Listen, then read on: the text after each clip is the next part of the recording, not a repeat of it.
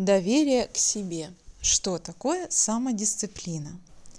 Я регулярно спрашиваю себя, что такое самодисциплина. И с течением времени приходят ответы. Можно начать с такого. Это способность преодолевать трудности, то есть делать то, что многие в принципе не готовы делать, предпочитая оставаться в зоне комфорта. Или так, это способность противостоять соблазнам и слабостям, отказываясь быть их рабом.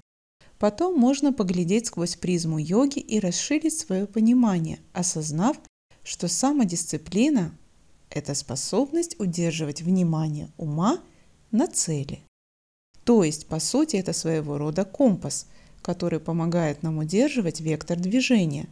И встает вопрос, какую же цель выбрать, чтобы не промахнуться пришел универсальный ответ – любовь.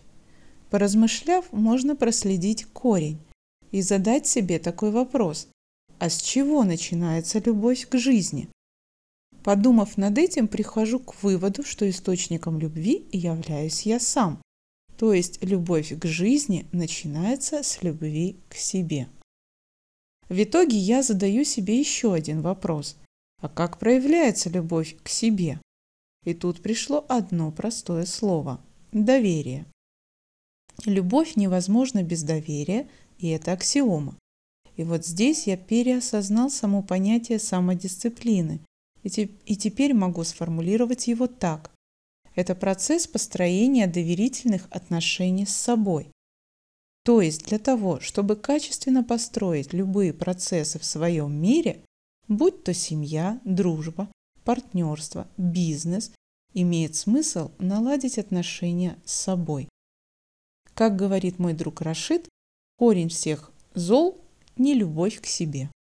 Теперь формула Санкальпы «решил равно сделал» раскрылась глубже. Стало ясно, что эта древняя практика призвана вернуть утраченное к себе доверие. И именно через доверие к себе можно обрести нечто действительно ценное, настоящую силу и красоту своего ума.